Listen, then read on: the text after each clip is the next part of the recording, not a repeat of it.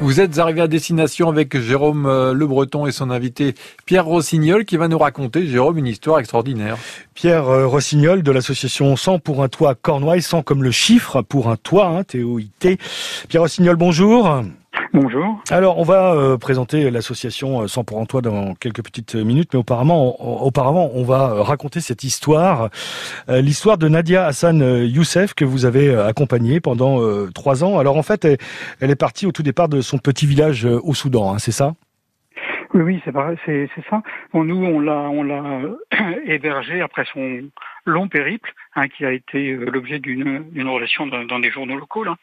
Euh, périple qui l'a conduit du, du Darfour, euh, où elle a fui la guerre civile, euh, étape dans des camps euh, de réfugiés, puis aller jusqu'en Libye, où là, elle n'est pas restée très longtemps, dans ce qu'elle dit, hein, sachant que le, le, but de notre association n'est pas de recueillir les témoignages, c'est d'accueillir les gens. Mais son histoire est exceptionnelle, mais exceptionnelle et exemplaire mais témoin de beaucoup d'autres histoires du même type, c'est-à-dire des migrants qui quittent des pays en guerre, qui quittent des situations de violence et qui, par des parcours difficiles, soit en Afrique, soit dans d'autres régions du monde, arrivent aux portes de l'Europe dans des conditions euh, difficiles, puisqu'elle est arrivée en juin 2015, euh, euh, porte de la Chapelle, croyant qu'elle était, que les pasteurs lui avaient indiqué qu'elle était arrivée en Angleterre pour y retrouver un frère. Ben non, pas du tout. On l'a laissée en porte de la Chapelle, euh, un peu un peu démunie. Et là, après, elle a fait une demande d'asile qui l'a conduit à Quimper dans un CADA. Et puis au bout de, en, je sais pas de bêtises, en, en, février 2018, elle a dû quitter le CADA, le CADA puisque sa demande d'asile et son appel avait échoué. C'est quoi le CADA, Pierre Rostiel, pour préciser Le CADA, c'est le centre d'accueil des demandeurs d'asile. Hein, voilà. Et là, eh bien, elle était, euh, il fallait qu'elle trouve une solution, donc on l'a, on l'a hébergée, un titre humanitaire, bien sûr, hein, titre de la solidarité. Et à Douarnenez, arrivée en février 2018, elle a continué ce parcours avec euh, tout un tissu associatif autour d'elle, bien sûr nous qui l'hébergions, euh, et puis euh, la Maison solidaire de Camaron, le Secours populaire, tout le tissu associatif qui permet finalement à des personnes de rebondir. Et au bout de ces deux ans et de longues, de longues difficultés, puisque elle a obtenu très tardivement, euh, enfin, elle a obtenu une carte de résident pour dix ans en raison de, de la situation de sa fille qui a été, qui a obtenu elle le statut de réfugié. Hmm. Il a fallu entre le statut de réfugié obtenu par sa fille et sa carte de résident encore un parcours administratif difficile est compliqué. Donc voilà, maintenant, elle a sa carte de résident pour 10 ans, sa fille est réfugiée, mais les deux frères, les deux fils autres, n'ont toujours pas d'existence légale, puisque il y a un milliard d'habitants, c'est un truc que j'ai découvert tardivement, un milliard d'habitants sur Terre qui n'a pas de papier d'identité. Un milliard. Un milliard. Article du Figaro de 2017 que j'ai retrouvé sur Internet. Donc c'est une situation euh, exceptionnelle mais pas tant que ça finalement. Ça concerne des habitants d'Afrique, des, des, habitants d'Afghanistan ou du, pays essentiellement des pays en, en guerre, en grande situation de d'instabilité. Ouais. Euh, juste, je vais, je vais préciser qu'effectivement, euh, puisqu'on a évoqué le, le Darfour, hein, c'est une zone qui est en guerre civile depuis plus de 30 ans euh, maintenant, et que sur ce parcours, puisqu'on a évoqué son arrivée en Libye, elle est arrivée en camion. Ensuite, elle a traversé la Méditerranée, l'Italie, puis est arrivée à Paris, puis effectivement euh, en, en, Bretagne, hein, à Douarnenez, et puis prochainement, elle va partir pour pour Brest. Et bah, dans quelques instants, on va s'intéresser à l'association 100 pour un toit, Cornouailles, pour voir bah, comment vous fonctionnez, comment vous les accueillez, comment vous les accompagnez, combien de personnes sont euh, ainsi euh, euh, suivi en votre compagnie, Pierre Rossignol. On se retrouve dans quelques petites minutes. À tout de suite. J'ai bien noté, Jérôme, que les, deux fils de, la dame dont on parlait ont été sélectionnés par le Stade Brestois. Oui, bonjour pour le Stade Brestois. Ça, pourrait leur hein. permettre d'avoir là du coup une carte de résident, on imagine. Ah bah, on va pas s'engager, mais bon, voilà, en tout cas une, sacrée histoire. Ouais, on l'espère, ouais, une sacrée histoire, hein, celle de Nadia Hassan Youssef que vient de nous raconter Pierre Rossignol, et puis on va, on va continuer à parler avec lui dans quelques instants. Après Queen, Kind of Magic.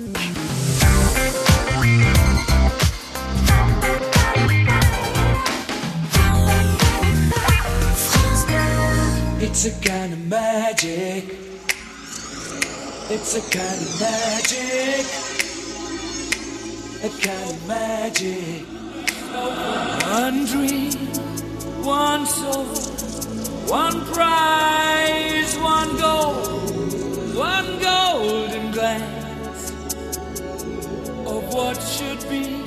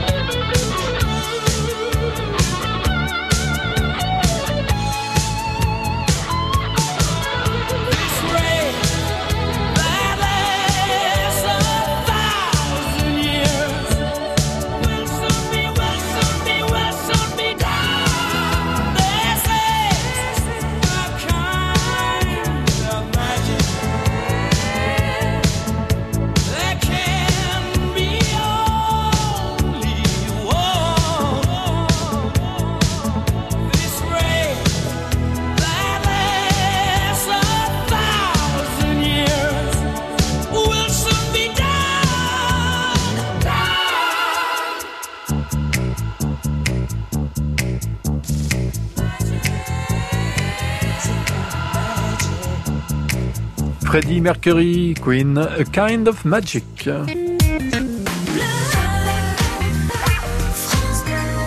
On continue de parler de la situation des réfugiés euh, qui y arrivent à travers une association. Euh, Pierre Rossignol est votre invité, Jérôme Le Breton, aujourd'hui. L'association s'appelle 100, comme le chiffre, pour un toit, 100 pour un toit euh, cornouaille, puisque, effectivement, il faut le préciser, Pierre, puisqu'on évoquait Douarnenez et Quimper, mais ce ne sont pas les deux seules villes qui sont concernées hein, sur ce secteur. Oui, alors le, le, le, territoire de l'association, en quelque sorte, c'est euh, la Cornouaille.